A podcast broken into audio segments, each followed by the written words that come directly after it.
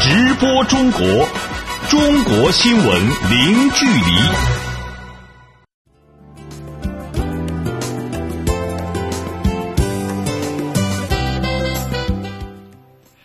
这里是直播中国节目，听众朋友您好，我是主持人林飞。您好，我是主持人小倩。来看今天节目的主要内容。中国国家主席习近平在广西考察调研，与基层干部群众代表座谈交流。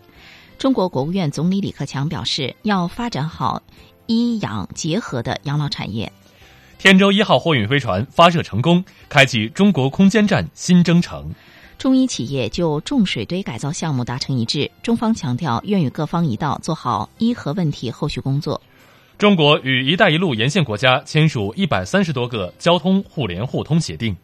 去年，中国发明申请专利申请受理量超过百万件，蝉联世界第一。好，欢迎各位持续收听。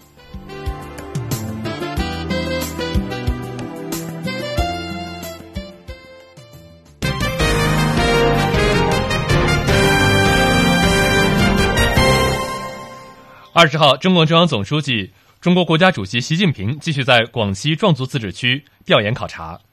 习近平与来自科技、教育、党建等方面的基层干部群众代表座谈，听取大家对即将召开的中共十九大的意见和建议。当天，习近平还实地了解广西南南铝加工有限公司进行传统产业优化升级情况，以及南宁中关村创新示范基地创新发展成果。具体情况，来听本台记者吴倩为您发回的报道。我到广西来调研，和我们广西的基层的各方面代表座谈，集思广益，了解一下同志们对今年即将召开的党的十九大有些什么心声。二十号下午，习近平总书记在广西主持召开基层代表座谈会。来自科技、教育、新社会阶层的十四位基层干部群众代表同总书记面对面交流，谈情况、说体会、提建议，畅谈对党的十九大的期盼。优秀教师代表南宁二中党委书记徐华建议进一步采取措施加强农村教育队伍建设。总书记回应，要从总体上研究解决这个问题。我经常在区内讲学，一个强烈的感受就是，目前农村教师队伍。普遍面临着下不去、留不住、教不好这样的问题。呃，到农村任教这问题，现在整个这种教育资源啊不均衡的情况，它会长期存在的啊。但是现在要有一些措施补短板，包括对这些到农村去任教啊，在个人待遇这些方面的话，将来都是在改的这个行列里的。在同大家进行深入交流后，习近平表示要把大家提出的意见和建议带回去认真研究。他强调，筹备党的十九大要充分发扬民主，广泛汲取全党全社会的智慧，让广大党员干部群众都参与进来，把各方面积极性激发出来。当天，习近平还先后考察广西南南铝加工有限公司钠考核生态综合整治项目和南宁中关村创新示范基地。在南南铝加工有限公司，习近平了解企业进行传统产业优化升级、发展航空航天、轨道交通、船舶海洋等领域高性能铝材产业的情况。这是习近平时隔七年再到南南铝考察，上一次是看传统产品，这一次看到新产品、高端产品。总书记祝贺企业取得的可喜成绩，他对企业职工说：“一个国家呀，一定要有一个正确的战略选择。”中国这么一个大国，必须发展实业，做实体经济，不能够脱实向虚，虚实要结合，要以实为基础。这个实业里边呢，很重要的一个基础就是制造业。我们现在的战略选择就是继续抓好制造业，要推动创新驱动。南宁中关村创新示范基地是当天的最后一个考察点。习近平观看了基地入驻企业在智能制造、信息技术、国际合作等方面的成果展示。他表示，技术需要交流合作，相互取长补短，要让合适的种子在适宜的环境中开花结果。记者吴倩，广西南宁报道。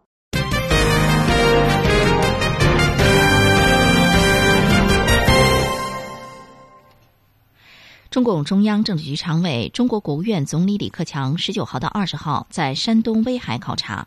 在威海孙家团医院看到许多老人在这里享受医养结合的服务，既有人照料吃住，又有又能治疗疾病。李克强说：“中国老年人口已经超过两亿，发展好医养结合这一大产业，切实保障老有所养、老有所依，才能让老人安心、子女放心。”我们来听一下记者翟磊带来的报道。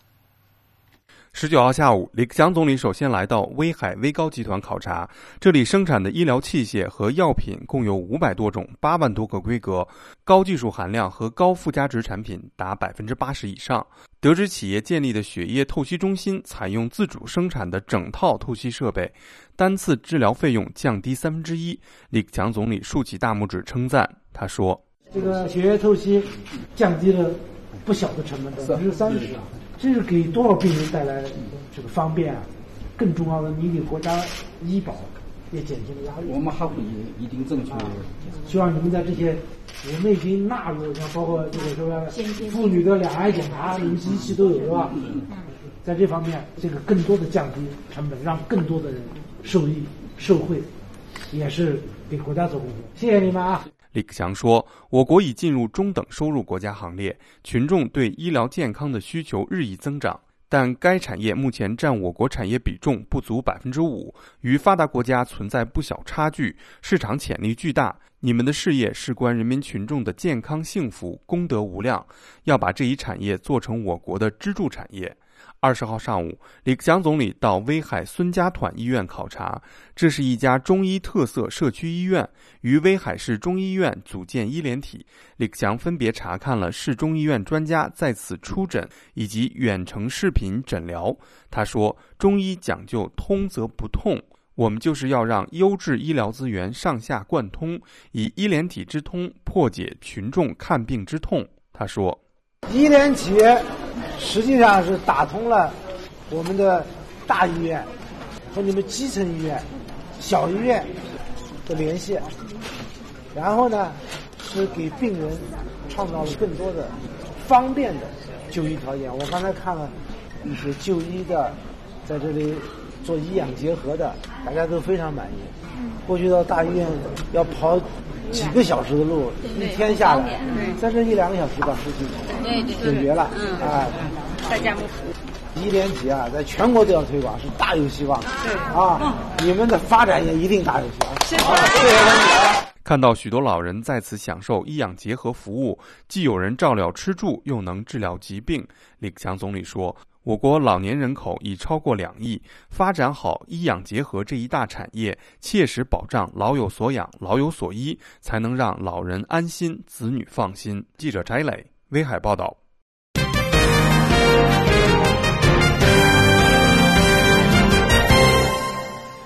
直播中国，我们再来关注北京时间二十号晚上的十九点四十一分，中国第一艘货运飞船“天舟一号”成功发射，顺利入轨。作为中国目前最大的飞行器，天舟一号飞行任务将验证一系列技术功能，为中国空间站工程打下坚实基础。下面来听本台记者杨琼、李进为您发回的报道。五、四、三、二、一，点火，起飞，起飞，起飞。幺九十，北京时间四月二十号十九时四十一分，长征七号杨二运载火箭拔地而起，将天舟一号货运飞船发射升空。大约二十多分钟后，天舟一号飞行任务发射场区指挥部指挥长张学宇宣布，天舟一号货运飞船发射取得圆满成功。根据北京航天指控中心通报，长征七号火箭飞行正常，天舟一号货运飞船已准确进入预定轨道。太阳帆板展开正常，现在我宣布，天舟一号发射获得圆满成功。很多人把天舟一号货运飞船亲切地昵称为“太空快递员”，因为它承担的是为未来空间站输送货物的任务。作为我国第一艘货运飞船，天舟一号由货物舱和推进舱两部分组成，起飞重量约为十三吨，载荷能力达到六点五吨。天舟一号货运飞船系统副总设计师徐小平表示：“作为载人航天工程三步走的重要组成部分，天舟一号的首飞意义重大。这目前我们国家是最大的一个飞行器，它的搭载能力非常强。”所以我们搭载了各种应用载荷，也搭载了这个我们一些这个呃航天员系统的一些舱外服等等这些实验。这些实验的话，这个也是为我们将来空间站这个开展这个大规模的空间应用提供了一个基础。与以往的载人飞行任务相比，天舟一号飞行任务有着任务状态新、技术难度大等特点，尤其是对精度和可靠性提出了更高的要求。发射场区指挥部指挥长张学宇表示：“极高的入轨精度对发射场系统可靠性提出了更高要求。首次采取零窗口发射模式，所谓零窗口发射，是指在预先计算好的发射时间，分秒不差的将火箭点火升空。”不允许出现任何延误与变更。此次天舟一号的主要任务是为天舟二号送货，将与天舟二号空间实验室完成交会对接，实施推进剂在轨补加，突破和掌握推进剂在轨补加等关键技术。这对地面的测控提出了新的考验。北京航天飞行控制中心总工程师助理崔晓峰介绍说，对天舟一号的测控与以往有所不同。首先，它这个飞船呢，要比以前的非常大，要重。那对它的这个控制的精度啊，和它这个控制的挑战性啊，实际上比以前更高。另外，这次呢，在这个飞行过程当中呢，呃，要从事一些以前没有的飞行实验啊，比方说，最主要的就是在轨的推进剂补加。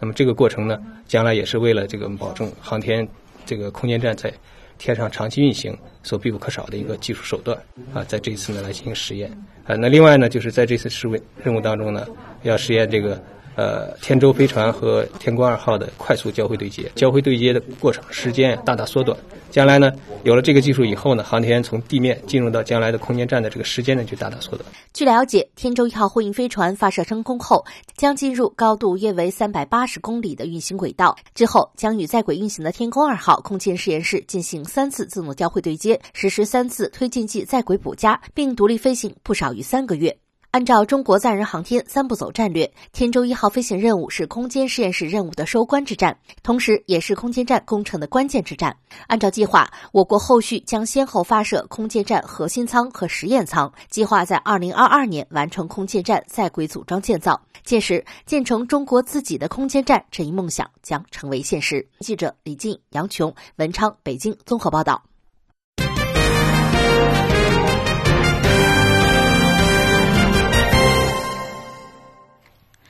好，直播中国，我们再来看二十一号正在哈萨克斯坦出席上海合作组织外长会的中国外交部长王毅，在阿斯塔纳会见了俄罗斯外长拉夫罗夫，双方就朝鲜半岛核问题进一步交换意见，一致认为当前一段时间是半岛局势走向的关键，双方承诺加强沟通协调，合力管控局势，抑制冒险倾向。双方认为，中俄各自提出的半岛核问题复谈方案是一致和相似的，愿进一步予以细化和推进。中国外交部长王毅说：“中俄在国际和地区问题上保持着密切协调合作。面对复杂多变的国际形势，中俄应该进一步加强战略合作，为维护国际和平稳定、政治解决热点问题继续发挥建设性作用。”拉夫罗夫说：“俄中在维护国际和平与稳定方面负有特殊的责任。”不应让强权思维和单边主义主导国际危机的处理。双方在联合国安理会、禁止化学武器组织等国际机构保持着协调合作，体现了俄中全面战略协作伙伴关系的重要性。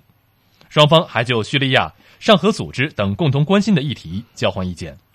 二十号，联合国安理会二十号发表了主席新闻谈话，强烈谴责朝鲜日前最新一次导弹发射活动，要求朝鲜不再进行核试验。声明对于朝鲜无视安理会决议、严重破坏稳定的举动深表关切，要求朝鲜立即停止违反安理会决议的进一步举动，全面遵守相关决议。中国外交部发言人陆康二十一号在北京也就此重申了中国在朝核问题上的立场。在半岛核问题上，中方一贯主张，而且我们始终坚持，要实现半岛无核化的目标，维护半岛和平与稳定。呃，通过对话协商妥善解决问题。那么，对于安理会就朝鲜半岛核问题通过的决议，中方呢也始终强调应当全面平衡的执行。这就包括了要求有关各方致力于通过对话协商实现半岛问题的和平解决。我们确实感到很高兴，经过包括中方在内的安理会成员共同努力，安理会最终呢就主席新闻谈话达成了共识，发出了一致的声音。既对朝鲜违反决议进行发射活动表示了反对，也重申了通过对话解决问题的立场。当前形势下呢，我们还是主张所有有关各方都应当保持克制，不要做任何可能加剧地区局势紧张的事情。中国外交部发言人陆康二十一号在北京举行的例行记者会上表示，中方敦促日方正视和深刻反省侵略历史，同军国主义划清界限。据报道，日本首相安倍晋三当天向靖国神社春季例行大祭供奉了真神祭品，日本首相助理、总务大臣以及九十多名国会议员集体前往参拜。在回答相关提问时，陆康作出上述表示。他说：“靖国神社。”供奉着对侵略战争负有直接责任的二战甲级战犯，我们一贯反对日本政要的错误做法。中方敦促日方恪守中日四个政治文件的精神，切实落实中日四点原则共识，深刻认识反省自身的侵略历史，同军国主义划清界限，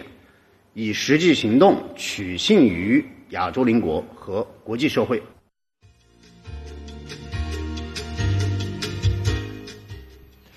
直播中国，接下来我们来关注以下的财经资讯：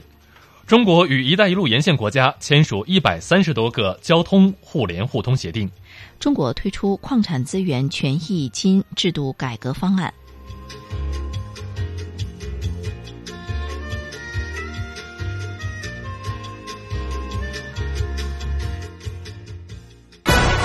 播中国，中国新闻零距离。欢迎您持续关注直播中国。我们先来关注中国最新的股市和汇市信息。首先是股市方面，二十一号，中国内地沪深两市早盘低开，尾盘两市股指跌幅收窄。截止收盘，上证指数收报于三千一百七十三点一五点，上涨一点零五点，涨幅为百分之零点零三，成交金额一千八百四十一亿元人民币。深圳成指收报于一万零三百一十四点三五点，下跌四十四点七四点，跌幅为百分之零点四三，成交金额一千九百八十四亿元人民币。香港恒生指数收报于两万四千零四十二点零二点，下跌十四点九六点，跌幅为百分之零点零六，成交金额六百一十一点三亿港元。台湾加权股价指数收报于九千七百一十七点四一点，上涨八十四点七二点，涨幅为百分之零点八八。成交金额七百零一点五零亿元新台币。我们再来看汇市方面，中国外汇交易中心二十一号公布的人民币对世界主要货币的汇率中间价是：一美元对人民币六点八八二三元，一欧元对人民币七点三八二一元，一百日元对人民币六点三零零七元，一港元对人民币零点八八五一八元，一英镑对人民币八点八二二五元，一澳大利亚元对人民币五点一八一五元，一新西兰元对人民币四点八一六八元，一加拿大元对人民币五点一一五一元。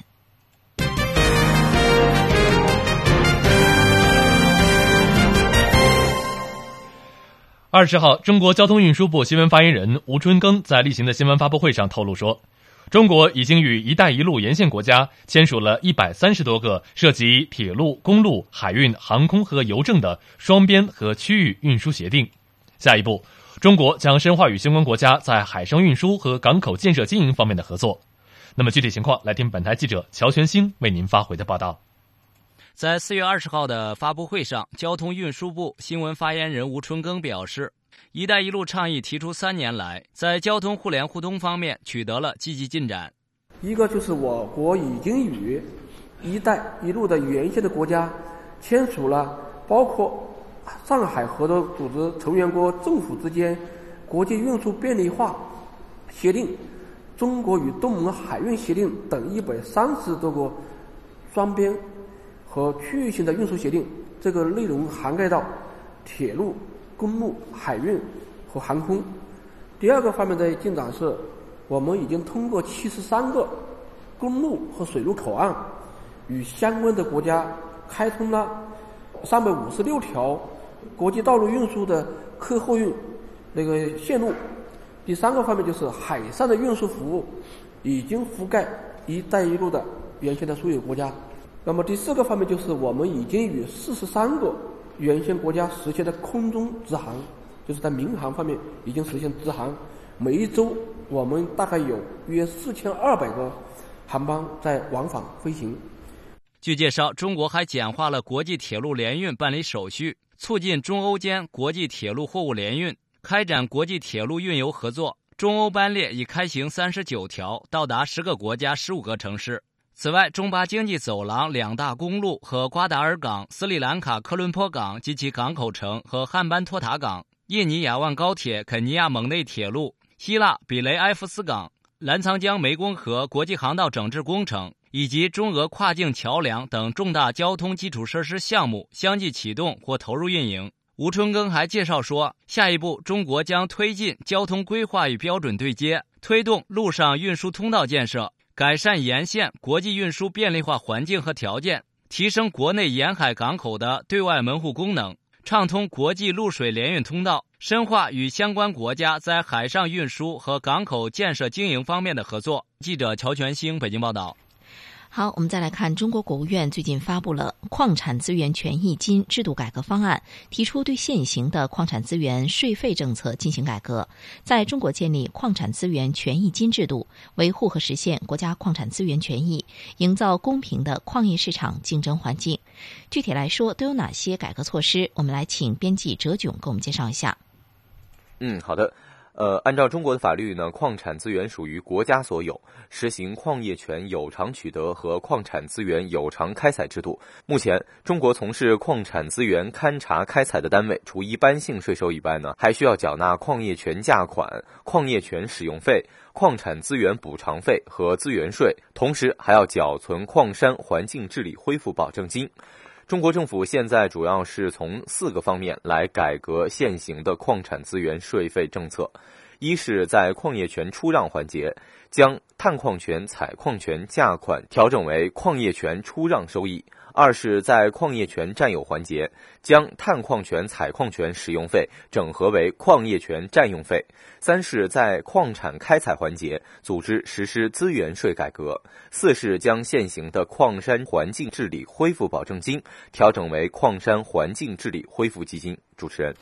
嗯，那么为什么要这么改呢？再来给我们介绍一下。嗯，那么从具体的政策上来看呢，现行的探矿权、采矿权价款只是对国家出资探明矿产地的收取，而取代它的矿业权出让收益，则是针对所有国家出让的矿业权。同时，改革方案将中央政府与地方政府在矿业权出让收益上的分享比例确定为四比六。中国财政部认为，可以适当减少地方政府与资源开发的直接利益关系，一定程度上减轻地方政府对矿产资源开发的依赖，能有效抑制对矿产资源的私挖乱采行为以及贱卖资源行为。另外呢，现行的探矿权、采矿权使用费。主要依据占地面积单位面积按年定额征收，而改革以后呢，取代它的矿业权占用费是根据矿产品价格变动情况和经济发展需要实行动态调整。中国财政部称，这样可以有效防范矿业权市场中的跑马圈地和圈而不探的行为，提高矿产资源利用效率。主持人，嗯，好的，以上感谢周炯带来介绍。直播中国，我们再来关注二十号，中国国家邮政局发布了今年第一季度中国快递发展指数。数据显示，一季度中国快递业务收入九百八十四点六亿元人民币，同比增长百分之二十七点四，是同期国内生产总值的大约四倍。具体情况，我们来听记者耿燕发回的报道。部分快递企业就直接在田间地头呢设立操作点。帮助农民解决包装运输的难题，实现了农产品从田间直达舌尖。还有部分快递企业呢，也加强与邮政企业的合作，探索乡镇寄递的新模式。一季度啊，重点的快递企业在乡镇的这个网点覆盖率是超过了百分之八十二了。那么，上海、江苏、广东等八个省市呢，已经实现了乡镇网点的全覆盖。可以说，农村的普惠程度在大幅的提升。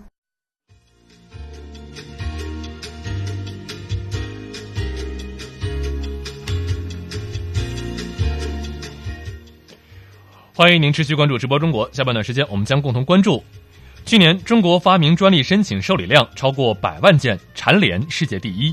报告显示，电子阅读拉动中国人整体阅读量。中国影视剧展播签约以及开播仪式在摩洛哥举行。各位听众，这里是新闻节目直播中国，我们稍事休息之后继续为您关注新闻。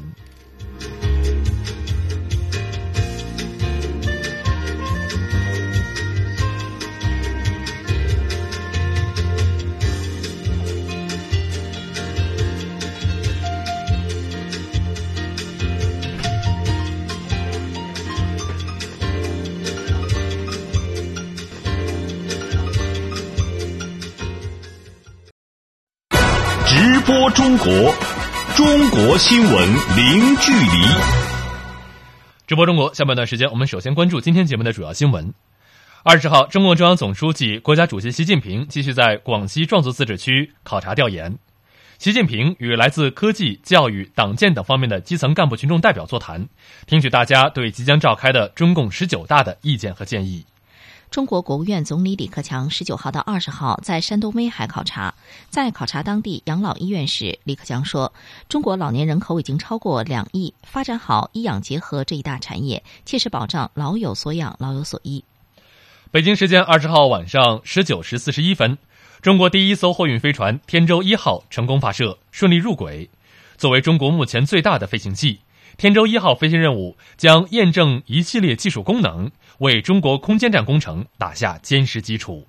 中国外交部发言人陆康二十号在例行记者会上表示，经过中国和伊朗双方共同努力，两国企业日前在北京草签了阿拉克重水堆改造首份商业合同，并将于四月二十三号在维也纳正式签署。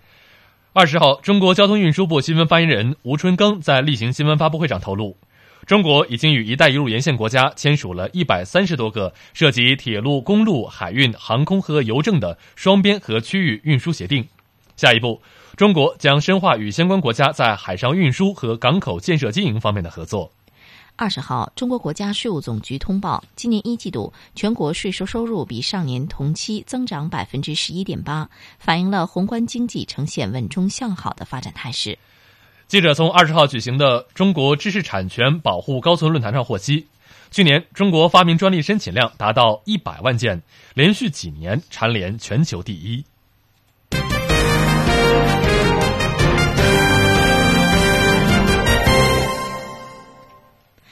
每年的四月二十六号是世界知识产权日，在世界知识产权日前夕，让我们一起来关注知识产权保护的话题。记者从二十号举行的中国知识产权保护高层论坛上获悉，去年中国发明专利申请量达到一百万件，连续几年蝉联全球第一。但是，业内人士指出，知识产权保护取证难、周期长、成本高、赔偿低、效果差状况尚未根本好转，需要进一步加大知识产权保护力度，营造更好的知识产权环境。详细情况，我们来听一下记者王环星发回的报道。世界知识产权组织副总干事王斌莹在本次论坛上透露，二零一六年在世界知识产权组织发布的全球创新指数报告中，中国发明专利申请量高居榜单前列，创下历史记录。而且，去年中国的商标注册申请量达到了三百六十九万件，占全球申请总量的三分之一，连续十四年位居全球首位。世界知识产权组织公布的全球创新指数显示，中国位列二十五名，成为首个跻身前二十五名的中等收入国家，打破了长久以来由高收入国家占据榜单前列的传统。在本次论坛上，针对知识产权取证难、周期长、成本高、赔偿低、效果差的现状，中国国家知识产权局局长申长宇表示，知识产权保护要严格法律制度，让侵权者感受到威慑常在。通过科学立法。为严格知识产权保护提供法律保障，通过严格执法，让侵权者感受到威慑常在；通过公平司法，让权利人始终感受到公平正义；通过全民守法，让严格知识产权保护的理念深入人心。此外，鉴于互联网无边界、传播快等特点，网络时代版权保护问题也是一个世界各国共同面临的难题。国家新闻出版广电总局副局长周慧林指出，随着互联网技术的快速发展，需要各国加强对话与合作，共同寻求解决办法。国家版权局也将加强与世界知识产权组织和包括“一带一路”沿线国家在内的世界各国的版权合作与经验分享，探索打击盗版跨境。协作机制，促进优秀作品的有序传播机制，为版权创造与保护营造更加有利的国际环境，以应对我们面临的共同挑战，迎接共同的发展机遇。据统计，去年全国专利、商标、版权行政执法办案总量超过八万件，各类法院新收知识产权民事一审案件超过十三万件，有力打击了各类侵权行为，保障了权利人的合法权益。记者王环星北京报道。二十号，二零一七年全国知识产权宣传周也在北京启动了。世界知识产权组织总干事弗朗西斯·高瑞表示，中国已经成为世界上最大的专利商标和工业品外观设计申请国，知识产权正在成为中国科技创新发展的新动力和有力的制度保障。他说，中国现已成为世界上最大的知识产权专利、商标和工业品外观设计申请国，这有力证明了知识产权对于创新者的保障作用。近年来，中国知识产权事业呈现出蓬勃发展态势。数据显示，二零一六年中国国际专利申请量达到四点三一万余件，较前一年增长超过四成。中国也成为继美国和日本之后，世界上第三个国内发明专利拥有量超过百万件的国家。此外，在世界知识产权日即将来临之际，北京市司法机关也举行了多场新闻发布会，介绍过去一年知识产权类案件的司法裁判情况。据了解，针对互联网类侵犯知识产权案件多发的新特点，北京市法院依托信息技术手段，创新裁判方式，有效维护权利人的合法权益。北京市检察机关则通过设立专业化的机制，着力打击网络侵权犯罪行为。我们来听记者蓝民的报道。据悉，二零一六年，北京市三级法院共新收一审知识产权民事案件一万七千三百七十五件，同比增长百分之二十四点七。其中百分之七十案件涉及互联网领域。与此同时，随着我国计算机软件专利和通讯专利的迅猛发展，此类专利的司法保护问题日趋突出。为此，北京市高院制定下发关于网络知识产权案件的审理指南。同时，在相关法律法规和司法解释的基础上，制定专利侵权判定指南，提升办案水平。据北京市高级法院民三庭副庭长焦燕介绍，二零一七年判定指南涉及专利审判中的发明和实用新型专利保护范围确定及侵权判定、外观设计专利保护范围确定及侵权判定，以及侵权行为的认定和专利侵权抗辩等六个部分。系统完整的对权利要求解释原则、对象、方法以及侵权判定规则、侵权行为的认定及抗辩作出了规定，并首次对目前我国专利司法实践中的标准必要专利、图形用户界面等热点问题作出了规定。二十日，北京市检察院发布《二零一六年知识产权刑事司法保护白皮书》，数据显示。过去一年，北京市共受理审查逮捕涉嫌侵犯知识产权犯罪案件一百零九件，一百五十六人，审结一百零二件，一百四十三人，主要涉及假冒注册商标、销售假冒注册商标的商品、侵犯著作权等罪名。北京市检察院副检察长王伟介绍，利用电子商务平台实施侵权犯罪案件约占总案件数的百分之四十以上。为应对侵权犯罪形态多样化、智能化、网络化等挑战。检察机关以专业化破解新难题，强化知识产权刑事司法保护。他说：“北京市检察机关设立专业化办案组织机构，打造高精尖专业化办案团队，专案专办、术业专攻，精钻各类法律适用问题，努力打磨案件。二零一六年，在办理郭某利用开设网站供会员上传影视作品链接案中。”明确技术服务并不具有绝对的中立性，一旦服务商以盈利为目的，主动上传或推送侵权产品链接，也应当认定为侵犯著作权。王伟表示，下一阶段，检察机关将加强与犯罪频发领域的涉案权利人企业联络，推动电子商务平台企业建立健全网络经营者资格审查制度，形成侵权犯罪共治机制，逐步净化线上线下市场环境。记者来民北京报道。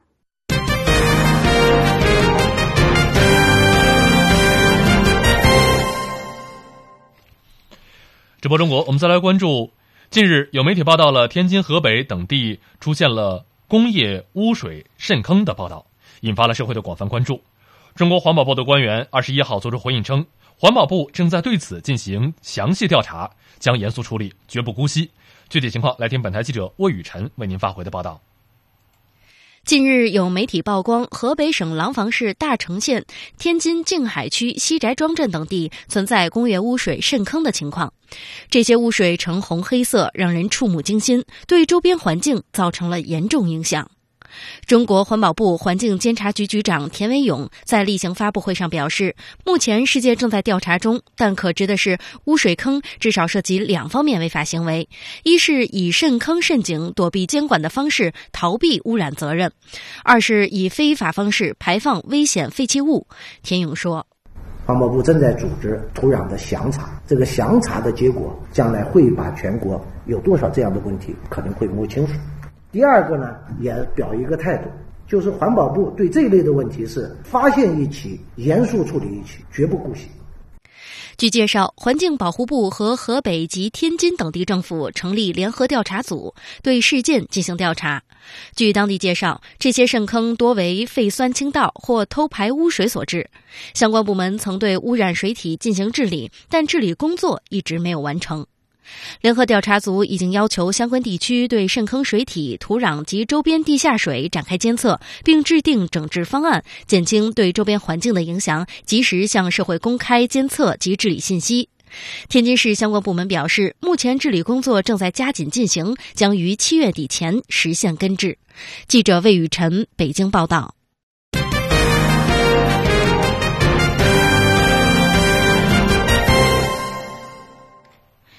好，我们再来看四月二十三号是世界读书日。亚马逊二十号发布的二零一七中国全民阅读调查报告显示，全民阅读氛围渐浓，年阅读量十本以上的受访者首次过半。同时，电子阅读普及率呈现逐年攀升的态势，高达百分之九十的受访者表示会阅读电子书。详细情况来听记者林梅的报道。二零一七中国全民阅读调查报告是亚马逊联合新华网对全国五百多个城市的一点四万多位受访者进行调查，并结合亚马逊大数据分析得出的。亚马逊阅读中国区总经理艾博儒介绍说，结果显示，大部分受访者已经养成一定的阅读习惯，超过半数受访者过去一年阅读总量在十本以上。此外，电子书阅读率呈现逐年攀升的态势，有百分之五十六的人。在过去的一年，阅读重量超过十本书，这数字比去年增长了八个百分点。大家用什么方式读书呢？百分之八十五的人同时阅读纸书和电子书，百分之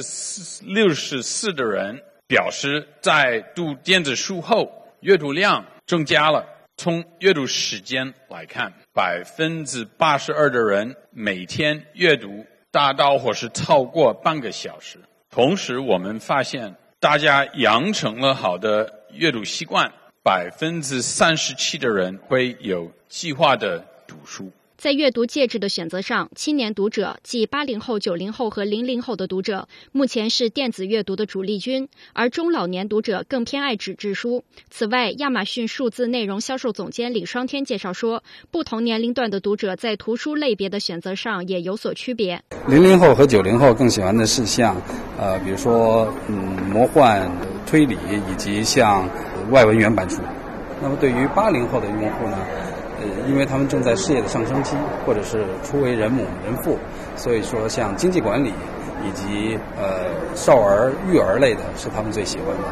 对于五零、六零、七零后的读者，甚至更老的一些读者呢，他们因为有了丰富的人生的阅历，所以像历史传记和人文社科的是他们读的最多的品类。调查数据显示，经典名著依然是受访者最喜欢的阅读类别。例如，二零一七年亚马逊中国第一季度纸质图书榜前十名中，有很多就是近年热销的经典书籍，如日本侦探小说家东野圭吾的《解忧杂货店》、杨绛的《我们三》，以及社科类经典书籍《经济学原理》《人类简史》等。另一方面，电子书热销榜单则更易受近期热点的影响。例如，年初《朗读者》《中国诗词大会》等文化类电视节目热播，就带动了中国传统诗词经典图书的销量。此外，由书籍改编的影视剧播出后，也会影响原著销量。尽管阅读本身是一件相对独立的行为，但随着社交平台的普及和数字化阅读的发展，阅读社交化的现象日益明显。数据显示，去年有百分之七十八的受众选择通过微信、微博、豆瓣、知乎等社交平台去分享自己的阅读书单及读书体验。记者林维北京报道。当地时间四月二十号的下午，中国影视剧展约签播以及开播仪式在摩洛哥卡萨布兰卡举行。中共中央宣传部部长刘奇葆出席签约仪式，并与摩洛哥文化与新闻部秘书长穆罕默德·贾扎里为阿拉伯版的《金太郎的幸福生活》开播揭幕。参加仪式的中国国际广播电台台长王庚年、摩洛哥 2M 电台台长萨利姆·谢赫等媒体负责人表示，希望加强双方的影视合作，深化文化交流。具体情况，来听本台特派卡萨布兰卡记者延续为您发回的报道。国际台台长王庚年与 R.M 电视台台长萨利姆谢赫代表双方签署了协议。王庚年在致辞中表示，国际台是中国面向全世界广播的国家级媒体，目前使用六十五种语言全天候向世界传播。不仅使用全媒体发布新闻，也多渠道向非洲、亚洲、欧洲、拉美、大洋洲推广中国影视作品，并实现落地。关于国际台与非洲国家的合作，王庚年台长说。国际台与非洲各国媒体建立了长期深入的合作关系，与非洲多国的影视机构和演制团队有过成功合作经历。许多非洲国家电视台都播出过由国际台译配的优秀中国影视作品。这些作品普遍采用了非洲本土语言进行配音，很受非洲国家观众喜爱。不少作品在当地还创造了高收视率。国际台已经形成了一整套影视作品翻译、配音、制作、合作的运行模式和工作机制，具备和各国影视传媒长期合作的良好条件。摩洛哥 R M 电视台成立于1989年3月，是一家集电视、广播为一体的综合媒体，总部位于卡萨布兰卡市。一九九七年，RM 电视台开始通过人造卫星免费向该国观众提供阿拉伯语、阿马奇格语和法语数字电视节目，一跃成为最受欢迎的摩洛哥电视台。摩洛哥 RM 电视台台长萨利姆谢赫在致辞中表示，摩洛哥穆罕默德六世国王曾于二零零二和二零一六年两次访华，极大地巩固了两国友谊。RM 电视台自建台以来，已经播出了二十多部中国影片。谈到与国际台的合作，萨利姆谢赫说。二 M 电视台非常高兴与国际台达成这项合作，因为这将使在摩洛哥和全世界的电视观众欣赏到丰富的中国影视节目，并拉近两国民众的距离。我们衷心希望中摩两国影视合作结出丰硕的成果。下一步，我们希望在中国电视台播放摩洛哥的影视节目，欢迎中国文化进入摩洛哥的千家万户。中国国际广播电台从二零一一年开始译制中国优秀的影视作品，并于二零一四年一月设立了多语种国家影视译制基地。由该基地译制的阿拉伯语版《金太郎的幸福生活》《媳妇的美好时代》《父母爱情》等多部阿拉伯语配音版中国电视剧，在埃及突尼斯国家电视台黄金时段播出后，均取得较高收视率，引起当地受众热烈反响。关于此次中国国际广播电台与摩洛哥 R M 电视台签署的中国影视剧展播协议，国际台中东地区总站站长张丽女士介绍说：“根据这项协议呢，呃，除了这次在摩洛哥 R M 电视台开播的由中国国际广播电台译制的阿拉伯语版中国电视连续剧《呃金太郎的幸福生活》以外呢，国际台还将向 R M 电视台提供四部电影，分别是阿拉伯语版的《杜拉拉升职记》。”逃出升天，呃，和法语版的《一百零一次求婚》，还有《十二生肖》。近年来，中摩两国媒体借助中非合作论坛、政府高层互访等途径加深了解、加强合作，两国影视事业均取得了长足进步。中国作为影视剧生产大国，二零一三年在摩洛哥首都拉巴特成功举办过中国电影周。王庚年台长强调，中摩两国的影视文化交流既有显著成果，也有发展愿望。展望未来，中摩两国媒体合作兴趣广泛，前景广阔。国际台希望以此次协议签署和电视剧开播为契机，与摩洛哥各媒体机构开展长期、务实、深入的广播影视节目合作，为两国文明互鉴、文化交流不断增添新的亮点。记者延续卡萨布兰卡报道。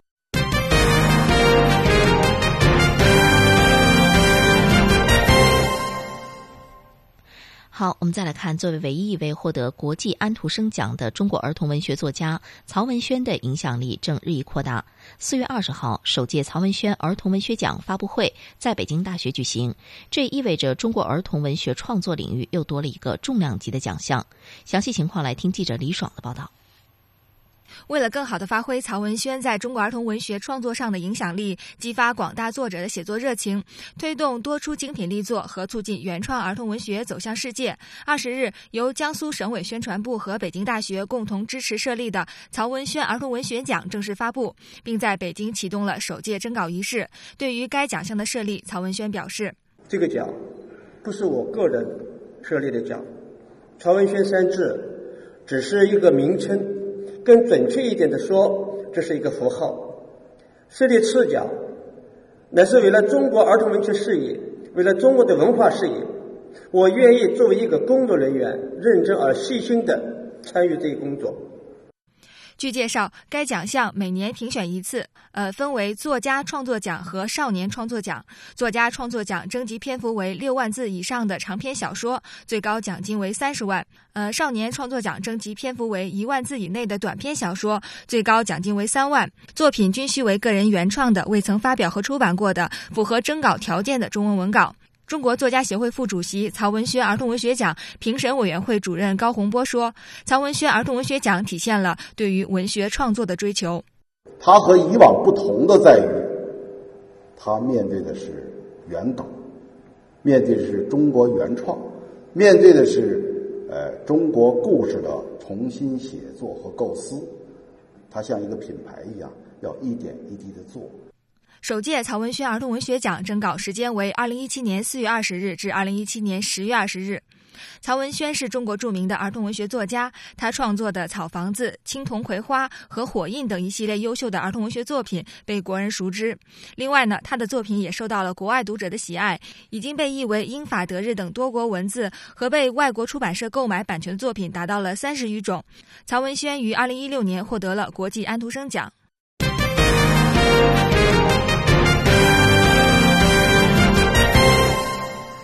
直播中国，下面我们来关注今天海外华人社区都发生了哪些新闻。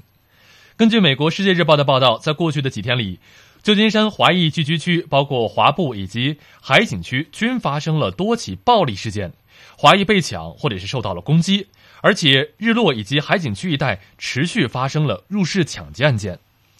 一对分别为五十二及四十五岁的华裔夫妇，最近两天在华埠基臣街街段办公地点遭到一名非裔男子的持枪抢劫，两名受害嫌疑人，两名受害人被嫌疑人重拳攻击脸部致伤，并被抢走了四千美元的现金。中央分局长叶培恩于当地时间十八号表示，警方已经找到案发现场拍到的录影带。影带上可见，嫌犯以手枪恐吓两受害人之后，再拳打两受害人的脸部，抢得现款之后逃逸。两受害人没有生命危险，警方仍在侦办案件。叶培恩说，他接任中央分局长后，已经努力争取更多懂中文警员来到华埠服务。他期盼更多中文警员可以改善警民之间的沟通，共同改善华埠治安。除了华埠的暴力抢案之外，消化区一个华裔家庭近日也遭到了两名嫌犯闯入抢劫以及攻击，两嫌犯在屋内搜掠现金得手之后逃逸。此外，海景区两个华裔住宅也先后进入被人入窃偷取物品，两住宅的受害人都是七十一岁的老人。好，华文华声，我们再来看，据美国的中文网报道，今年二十八岁的华人男子陆先生，两年之前在美国纽约史丹顿岛的一幢商业楼宇从事建筑工作。他在搬运建筑材料时，不慎踩到路面沙石滑倒，右腿膝盖骨裂。近日，陆先生与楼宇房东以及建筑工程承包商达成了和解，获赔四百万元美。呃，四百万美元。陆先生说，发生意外的时候，那幢商业楼宇的地基部分已经浇筑完毕，因此工地上有很多残留的沙石。尽管建筑承包商聘请了清洁工进行清扫，但是在清扫完毕之前，并没有暂停工人的作业，所以他在搬运建筑材料时不慎踩到未被清理干净的沙石滑倒，右腿膝盖骨裂。在送医之后，医生在陆先生的右腿膝盖处放入三根钢钉。但是，即使痊愈了，陆先生也无法长时间站立或者是蹲下。陆先生的代理律师表示，由于陆先生有完整的报税记录，且其年薪高达六万美元，并且伤及右腿膝盖，即使他未来可能从事的工作严重受限，因此陆先生获得了工伤赔偿，将高于无报税记录的建筑工人。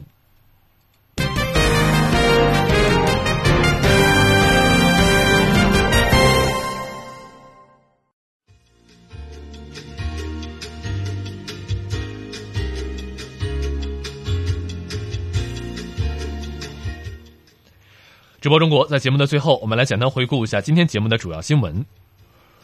中国国家主席习近平在广西考察调研，与基层干部群众代表座谈交流。中国国务院总理李克强表示，要发展好医养结合的养老产业。